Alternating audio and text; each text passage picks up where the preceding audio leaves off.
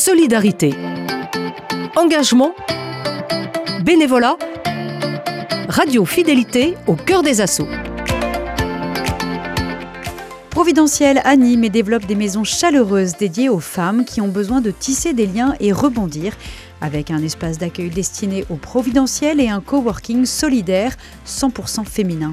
L'association propose des ateliers sur quatre thématiques bien-être et estime de soi, emploi et formation, altérité et ancrage local, ou encore cuisine et convivialité, comme nous l'expliquait hier Alice Marolo, la coordinatrice de la maison de Nantes. Et aujourd'hui, on reprend la visite avec Alice qui nous emmène à l'étage de la maison.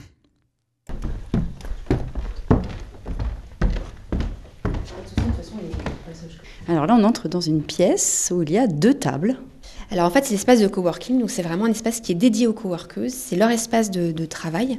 Les coworkeuses, en fait, viennent vers nous souvent parce que bah, elles sont comme les providentielles, elles se retrouvent. Euh, alors c'est soit des porteuses de projets, soit des auto-entrepreneuses, et elles peuvent se retrouver également isolées. C'est-à-dire que quand on est seul chez soi entre la machine à laver et la machine à café, c'est pas très drôle. C'est pas parce qu'on est auto-entrepreneuse qu'on a choisi d'être seul. Donc plutôt que de rester seule, les coworkeuses bah, viennent ici pour pouvoir euh, rencontrer d'autres personnes comme elles, porteuses de projets ou, ou entrepreneuses. Donc le, coworking en fait fonctionne sur un format, de, un format solidaire, c'est-à-dire que chaque coworkeuse bénéficie de cinq demi-journées euh, pendant lesquelles elle peut venir coworker dans cet espace de travail. Et en échange, on ne demande pas de loyer, mais la, la coworkeuse va pouvoir consacrer une demi-journée hebdomadaire à l'accueil dans la maison. Ce qui fait qu'une personne qui, qui entre dans la maison ne sera jamais seule, elle non plus. Et ça permet aux coworkeuses également de tisser des liens, effectivement, avec, euh, les coworkeuses, mais aussi avec les providentiels.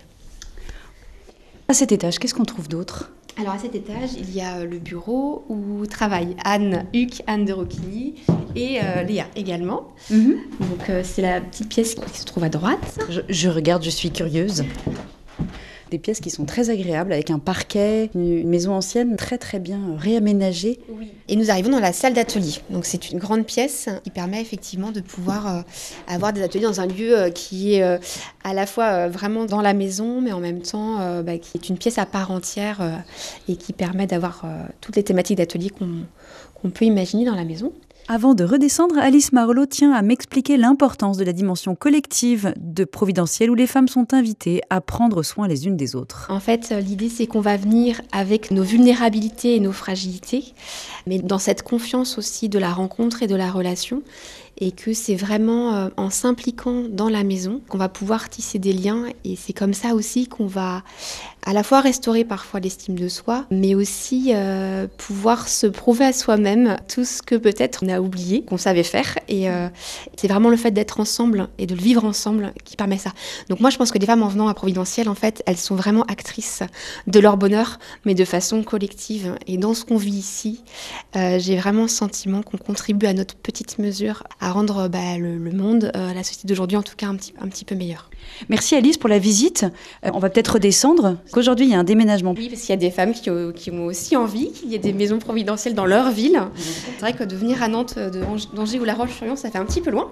Donc, euh, donc deux maisons s'ouvrent en ce moment. Donc une première maison qui est déjà ouverte depuis le 8 janvier à La Roche-sur-Yon, et puis une autre maison qui va s'ouvrir à, à Angers d'ici quelques semaines. Et puis, il y a un petit déjeuner, je crois, ce matin aussi. Alors, nous avons un café d'envol euh, d'Elodie, notre coworkeuse, puisque, euh, voilà, Elodie euh, quitte le coworking, mais c'est l'occasion pour nous de, lui dire au revoir. Bonjour Elodie. Bonjour. Bonjour. Pourquoi vous étiez adressée à Providentiel? Alors, tout simplement pour faire du lien. Travailler seul, c'est pas facile. C'est pas facile, surtout quand les enfants sont à l'école et qu'on doit travailler à la maison, toute seule devant son ordinateur. Vous êtes auto-entrepreneuse? Alors pas pour le moment, en fait là je suis en reconversion, donc je fais des études de naturopathie. Et donc bah, je fais cette formation en fait euh, en distanciel et avec des stages en présentiel. Voilà, donc euh, bah, en distanciel c'est à la maison derrière son ordinateur, donc c'est pas facile d'être toute seule. Et qu'est-ce que Providentiel vous a apporté?